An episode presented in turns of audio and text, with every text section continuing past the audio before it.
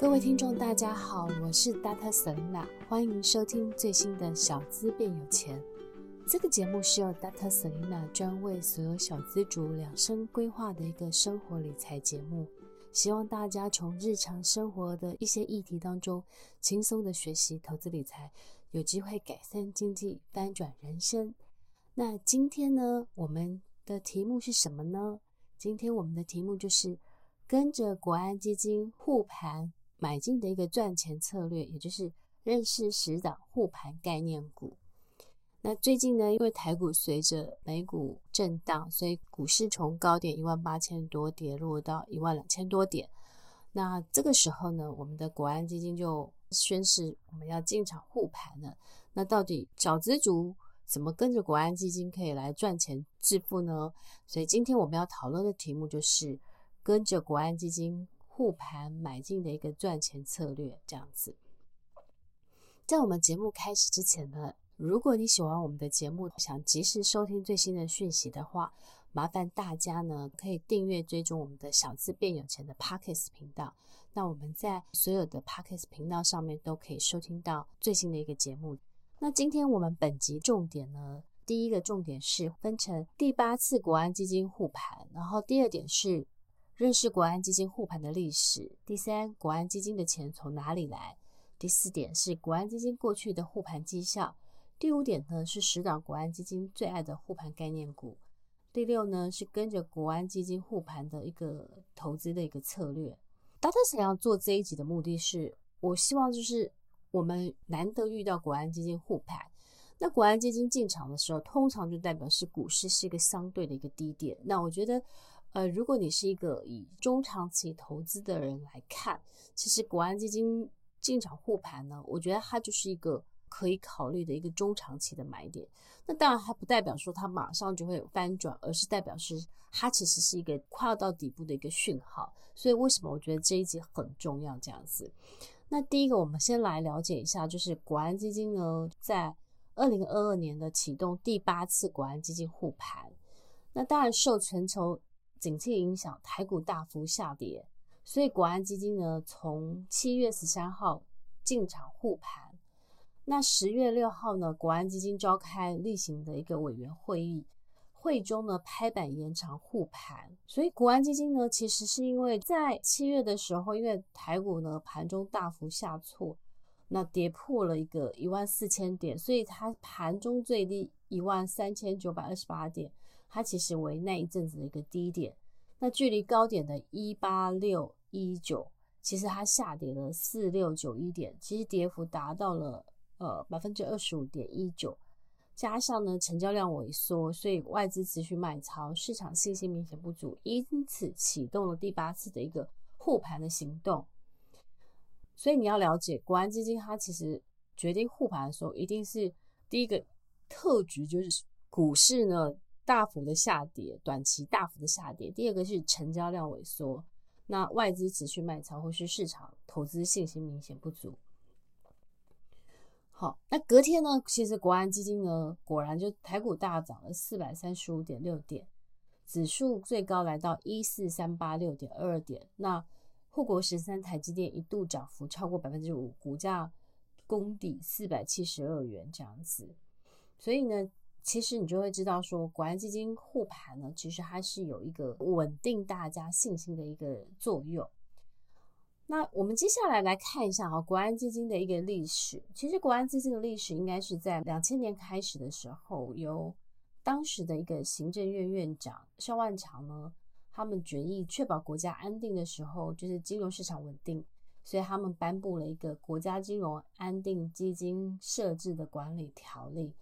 所以其实从两千年开始呢，理论上可以使用的基金很多，但是呢，实际上呢，国安基金通常不到最大规模的百分之十。那呢，从两千年到现在呢，总共进场了七次，所以今年是第八次。前一次呢是 COVID-19 的时候是第七次，也就是在二零二零年的一个十月十二号退场。那所以我们知道国安基金总共呢，加上这一次是八次。那第三点我们要来了解，就是国安基金的护盘，它的钱从哪里来？那基本上呢，国安基金的设置与管理条例，目前国安基金可操作的额度为五千亿。它的资金的共有三项的来源，第一个是以国库现所持有的公民营事业股票为担保，向金融机构借款，那该借款的最高额度为两千亿。第二个是透过了邮政储金、邮政寿险的积存金、跟劳工保险基金、跟劳工退休基金、公务人员退休抚恤金所属提供的证券投资。而未投资之资金，然后这项资金的最高额度为三千亿。第三个是其他主管机构机关核准动用的资金的额度。所以其实这五千亿基本上就是他持有的股票，像金融机关借款两千亿，跟公务人员退休金啊、劳工保险基金啊、劳工退休，就是我们大家的这些钱，就是我们退休相关的钱。然后呢，三千亿就合起来说五千亿。然后当然，如果不够的话，他可以再去跟其他的主管机构去合可去借钱这样子。那第四个，我们就来看一下国安基金，就是过去七次的护盘的绩效。其实国安基金护盘的绩效，除了第一次复盘呃为负的之外，其实六次都弹无虚发，每一次都能获利即收场。简单归纳，国安基金能够如此神勇的原因，是因为每一次呢，国安基金进场的时候都在市场相对低点。一则是国安基金进场有象征性的作用，有助于投资人信心跟市场资金的回笼。那我们看一下哈，这前面七次呢，大概是有六次都赚钱的，所以它的投资绩效算还不错，这样子。那最好的一次应该是在那个。两千零四年的时候，五月十九号，就是等于是也其实国安基金每次进场的时候，就是可能政权轮替啊，或是那种全球性的那个系统性风险啊，比如说二零一一年的时候欧债危机啊，或是二零一五年的时候美国升息啊，亚币竞贬啊，那个时候，那其实他进场护盘最好的绩效应该是两千零四年五月十九号那个三一九枪击事件，他投入的金额只有十六亿。但是他赚了三十五亿，所以他的报酬率是两百一十八点七五，就百分之两百一十八这样子。那我看了一下历次国安基金，他每一次投入的金额，投入最多的时候，其实是在两千年的时候十月二号，他投入就是网络科技泡沫那一次，他投入了一千两百二十七亿，然后他赚二十六亿，所以他的报酬率是百分之十八点四二，所以他每一次就是投入的金额，其实从呃，十几亿到千亿，在二零一五年的时候，美国升息那一次，他投入了一百九十六点五八亿，所以是赚了十二点一亿，所以他的投报率是百分之六点一六这样子。那你就会发现，就是说，诶，其实它的报酬率其实是还几乎是非常好的这样子。那当然前提就是说，你看哦，就是说，呃，每一次呢。几乎是在一个系统性风险，或是说在呃政权交替的时候，就是大家恐慌的时候，呃，他进场。那当然那个时候其实他不一定是最低点，但是他可能已经是在相对的低点了。所以我觉得跟着国安基金去做一些投资操作，其实是，呃，如果你是一个中长期的投资人，你不是追求就是隔天或是很快就可以短期获利的话。那其实国安基金它的进场，它代表了某一种的一个讯号，这样子，也就是说中长期的买点浮现。那当然，我们如果要想要跟着国安基金进场去买，那到底要买什么好呢？那当然，我们就要来看一下，就是说每一次国安基金大概买什么。那前面我们要先了解说，国安基金它护盘，它基本上呢，它是一个稳盘的作用，它不是拉盘，而是它是一个稳盘，也就是说。它基本上就是稳住大家的信心，然后稳住投资人的信心，然后让指数呢可以止稳，然后当大家有信心之后呢，它就不会破底，然后就慢慢可能就是会回到一个比较正常的一个基本面的行情这样子。所以，国国安基金它代表了一个稳盘的作用。那当然，基本上你知道它稳盘，它基本上它就是会选一些是相对的是呃稳健的大型的龙头股，或是它代表它可能是。在台湾五十成分股当中，它基本上它是占指数的，就是比较大的股票。那我们来看一下哈，如果我们回顾两千零八年、跟两千零一十一年、跟二零一五年、二零二零年的时候，呃，国安基金都有买入的是什么呢？它其实有十档国安基金最爱的护盘股，就是台泥、台硕、南亚、台化、台达电、红海、台积电、广达、华南金跟兆丰金等十档股票，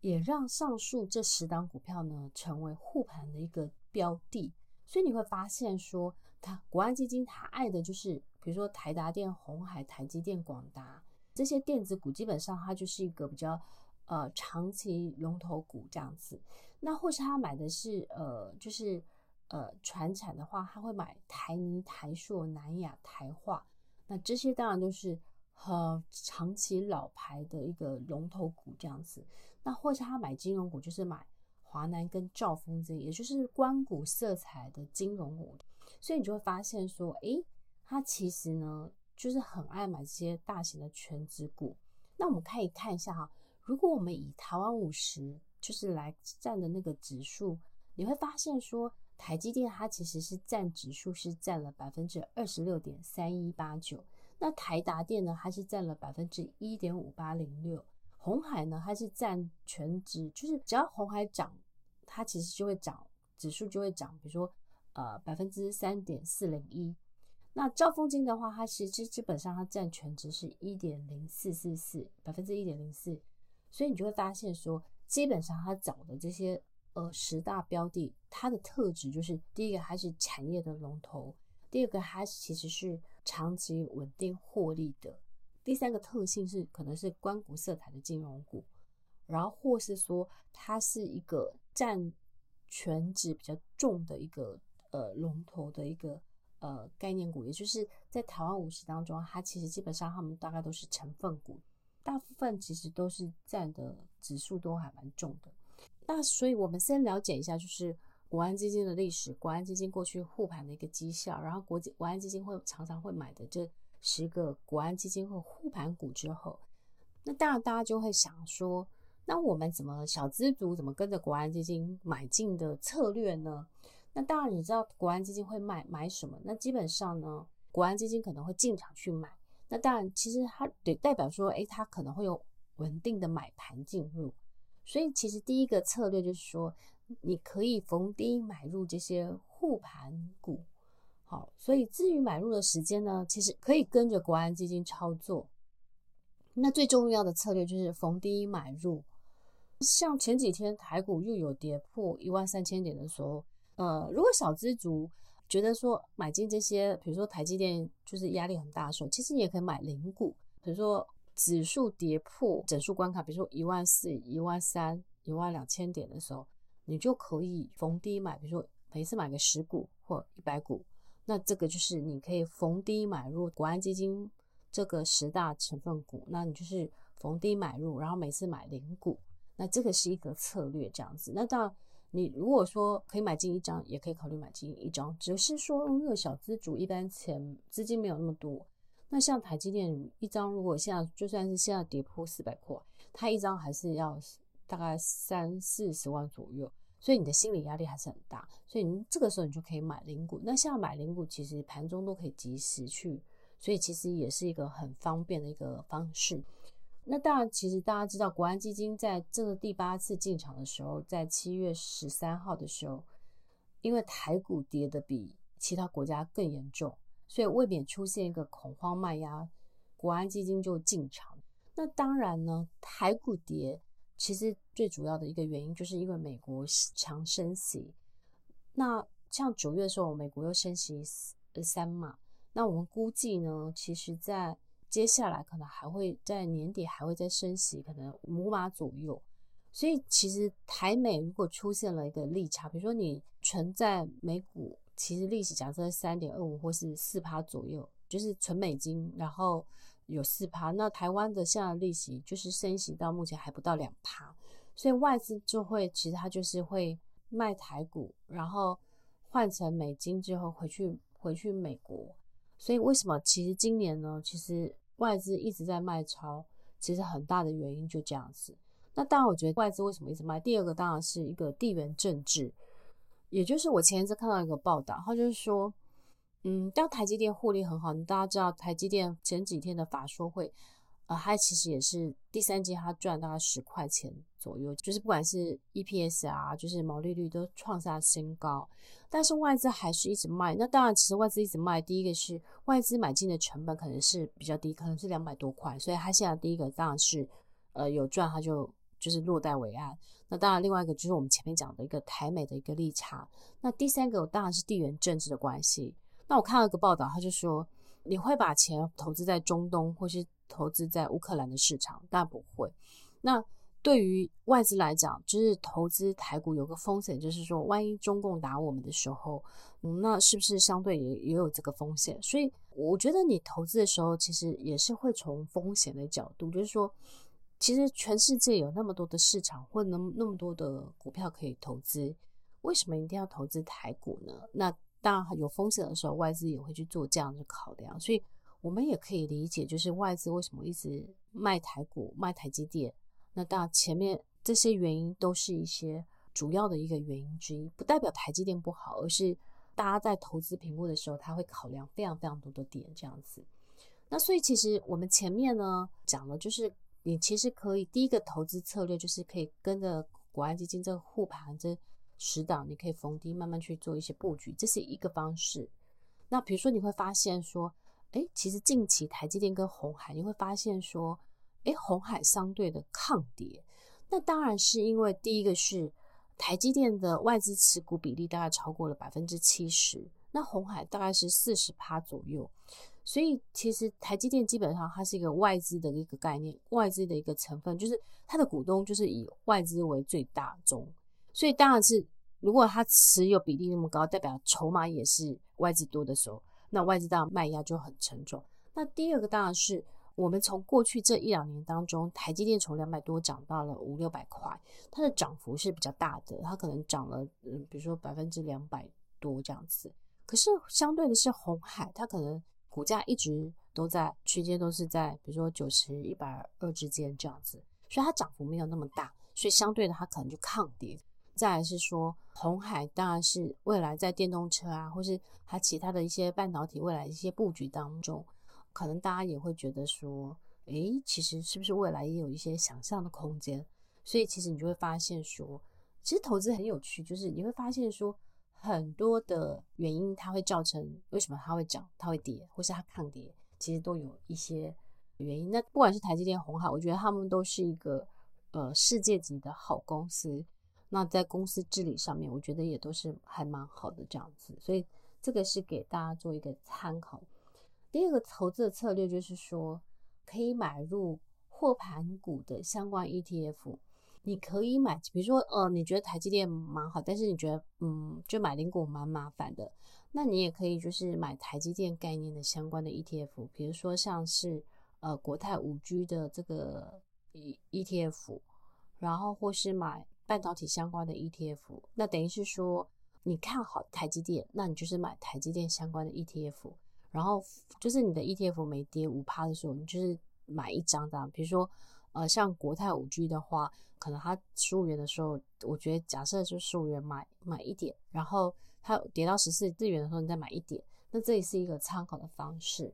那所以其实就是说，买入护盘概念股的相关 ETF，那或是说。其实这些成分股当中，像是在零零八七八当中，其实那些成分股几乎也是在零零八七八当中也有一些这样子，比如说像是兆丰金这些、华南金这些，或是像是台泥这些、广达这些，他们也许是相关配高配息股的一些成分股。那你也可以就是买一些高配息的 ETF，像零零八七八，或是比如说零零七零一这些。你其实是一样的逻辑，就是可能指数每大跌一千点的时候，你就是买一些，或是说，呃，指数大跌五百点的时候，你就买一些，呃，就是这些相关高配息的 ETF。那你也可以买一张，或是买零股都可以。那就是逢低慢慢布局。那这也是就是你间接的买入国安基金护盘相关的一个 ETF 这样子。那当然后续呢，其实台股。在国安基金，它基本上它就是一个稳盘的作用。但是呢，台股会不会止跌，在反弹或是回升？它其实还是要看之后的，就是联准会下半年升息的一个幅度是不是高于市场的预期，然后导致全球股市后续是不是就是止跌？那还是就是说后续像公布的一些 CPI，就是通膨指数，后续的一些经济的指数，或是比如说美国的一些非农就业人口这些。其实它还是都会去影响美股的一个走势，不管是台股或亚股，基本上它都是跟着美股去做很大的一个联动。所以回到了一个本质，还是要看后续美股，比如说联总会的一个升息的一个速度或幅度，然后跟或是美国相关的一个经济数据的一个表现，然后后续的就是看美股的走向，才会知道台股后续的一个就是到底会涨会跌。其实还是跟美股或是全球的一个经济的一个变化，还是有很大的一个作用。那最后我们来分享一下，就是说，其实呢，嗯，我觉得股市它基本基本上，如果你有学习总体经济，其实你会发现说，就像是我们前面讲过，比如说二零一四年的时候，呃，或是二零一八年的时候，我们的国安基金有进场护盘这些，其实你就会发现说，可能每几年，呃，全球的一个景气。它就会出现一些变化，比如说美股之前是只要美股一升息的时候，对于雅股来讲都是一个相对压力比较大的，因为美股升息，如果雅币跟美金之间有很大的利差出现的时候，基本上外资都是会看空雅股，那当然或是亚币就会竞贬，那这些其实都不利于股市的一个发展，所以其实但是你会发现说，股市涨涨跌跌，它其实就是一个循环。所以我觉得回到了一个本质，还是回到了你的投资布局的一个策略，跟就是你选股的一个逻辑这样子。其实我基本上我觉得还是选股不选市。那当然在选择趁着大跌的时候，其实很多股票好股坏股一起跌的时候，你当然就可以看一下，就是呃哪些产业景气是没有问题的，然后它在前三季的季报都是成长的，那你就可以后续慢慢去把它观察。诶，这些可能可以当做你呃未来的中长期的一个投资一个目标这样子。所以其实大跌的时候，嗯，我觉得大跌可能是一个财富重分配的一个机会。所以其实大跌的时候，你反而不要恐慌。那大前提就是你学习好，比如说国安基金在在护盘的一个逻辑路，然后可以参考一下，是不是可以作为你投资参考的一些标的。那这样子你心里就会比较稳定，这样子。好那今天呢，我们的分享就到这边，就是我们简单分享一下国安基金大概会买什么这样子，然后呃，你怎么去跟着国安基金的投资策略，然后再简单分享一下，就是未来的一些就是全球财经的一些动向给大家参考。那就今天这一集呢，是希望对大家的投资有一些帮助。最后再提醒一下大家，就是呃，大特森琳娜的六三一理财 APP 呢，其实呢，我们已经有。发票载具的功能，也就是以后你可以直接用发票载具，就是它就可以帮你直接输入，就不用再去做记账了。那当然，我们已经送审了，所以请大家密集的注意一下，就是呃，Dr. Selena 会在粉丝团公布，就是更新的一个最新的进度。那当然，我相信这个会帮助大家更聪明的记账。所以其实你知道，像通膨很严重，那大家要聪明的省钱。聪明的省钱最好的方法就是。呃，你可以记账，找出你的平常的一个浪费清单，然后让你的消费可以就是更聪明、更精准这样子。那好，六三一理财 APP 就是你很好的一个存钱的一个好帮手了，所以欢迎大家下载，然后输入 Selina 序号呢，就可以免费使用这个 VIP 七天的这个功能。那当然，这个功能其实有更完善这样子，所以欢迎大家多多下载使用。那今天我们的分享就到这边。欢迎大家每周二五准时收听《Dr. Selina 小资变有钱》，我们下次见了，拜拜。